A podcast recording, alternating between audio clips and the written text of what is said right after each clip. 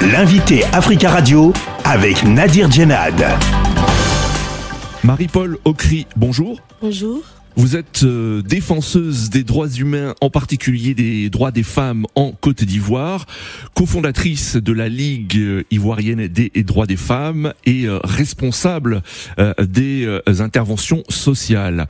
Vous êtes à Paris depuis plusieurs jours à la tête d'une délégation de militantes africaines pour faire entendre votre voix dans le cadre du programme Féministe en Action à l'initiative de plusieurs ONG.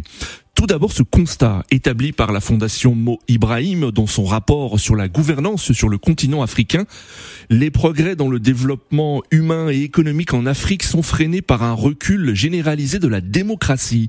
Qu'en est-il selon vous de la situation des femmes? Je peux dire que c'est une chose qui suit, une logique en fait. Vu qu'on n'a pas de démocratie, automatiquement cela se, se reflète euh, sur euh, la vie de femmes vous, imaginez que euh, on a des lois, des lois sont votées, une panoplie de lois, une panoplie de ratifications à l'international, mais malheureusement il y a euh, la non-application sur euh, le terrain et donc euh, les femmes sont laissées pour compte. Est-ce que la situation des femmes sur le plan économique, mais aussi en termes euh, d'égalité salariale, euh, professionnelle, s'est améliorée en Côte d'Ivoire ces dernières années? Sur le plan économique, déjà il faut euh, il faut regarder du côté du milieu rural. C'est c'est vraiment criard. Il y a il y a une, une inégalité. En milieu rural, les femmes n'ont pas droit à la terre, elles n'héritent pas. C'est déjà une grosse ressource pour des personnes qui ne vivent que d'agriculture.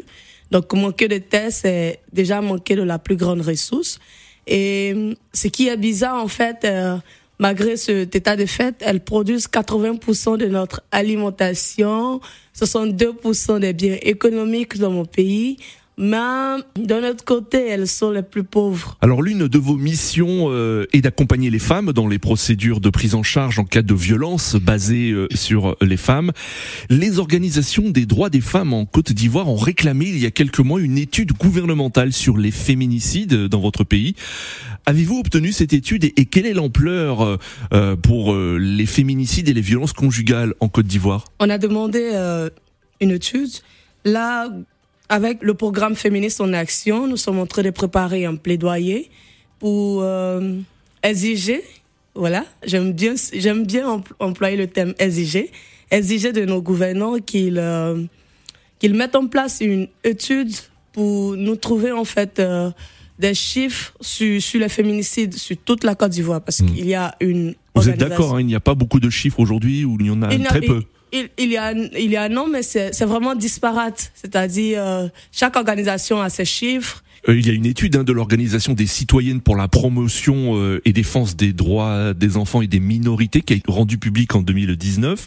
Euh, bon, cela date un peu, hein, mhm. mais qui, qui révèle que 70% des Abidjanaises étaient victimes de violences conjugales. Est-ce que c'est un chiffre proche de la réalité aujourd'hui? Oui, effectivement. Moi, dans mon organisation, à la Ligue ivoirienne des droits de femmes, je vous dis que je reçois euh, au moins cinq appels à l'aide par jour. Il y a des fois où je suis réveillée à 4 heures du matin, pas des appels à l'aide. Donc, euh, des appels à l'aide pour violence. Euh, pour violence conjugale, oui. oui.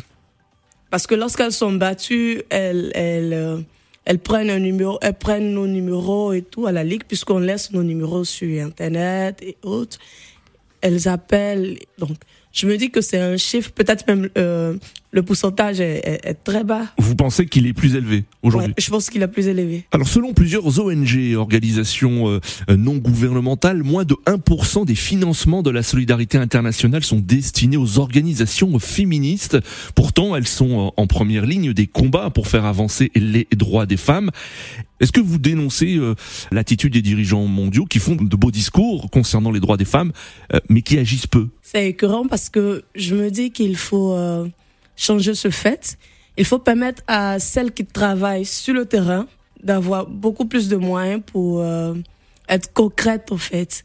Le discours c'est très intéressant, mais il faut aller au-delà. Il faut permettre aux organisations féministes et aux féministes de travailler, mais pour cela, il faut des moyens. Vous êtes euh, à Paris, Marie-Paul Ocry, et en 2019, la France a annoncé avoir une diplomatie féministe en déclarant faire de l'égalité femmes-hommes un pilier de sa euh, politique étrangère. Euh, Est-ce que vous, vous y croyez une diplomatie euh, féministe? Est-ce que pour vous, cela a du sens? Ça a du sens, vu les partenariats qu'il y a entre nos pays je me dis que la politique euh, d'autres pays euh, influe aussi sur d'autres pays. Donc, c'est intéressant d'avoir euh, un pays qui a une histoire assez particulière avec mon pays, avoir une diplomatie féministe parce que ça influe sur, sur la manière dont les choses peuvent se passer chez, chez nous et tout. Et surtout quand ce pays-là est, est, celui qui participe aussi au au fond d'aide au, développement et tout. Une diplomatie féministe, c'est très important pour nous. Pour Elle existe concrètement, cette diplomatie féministe, pour vous? Là, on est, on est en train de discuter là-dessus. Marie-Paul euh, Ocry, merci beaucoup d'avoir répondu à nos questions. Je vous en prie. Je rappelle que vous êtes euh, militante féministe, défenseuse des droits humains, en particulier des femmes en Côte d'Ivoire, cofondatrice de la Ligue ivoirienne des droits des femmes et responsable des euh, interventions sociales.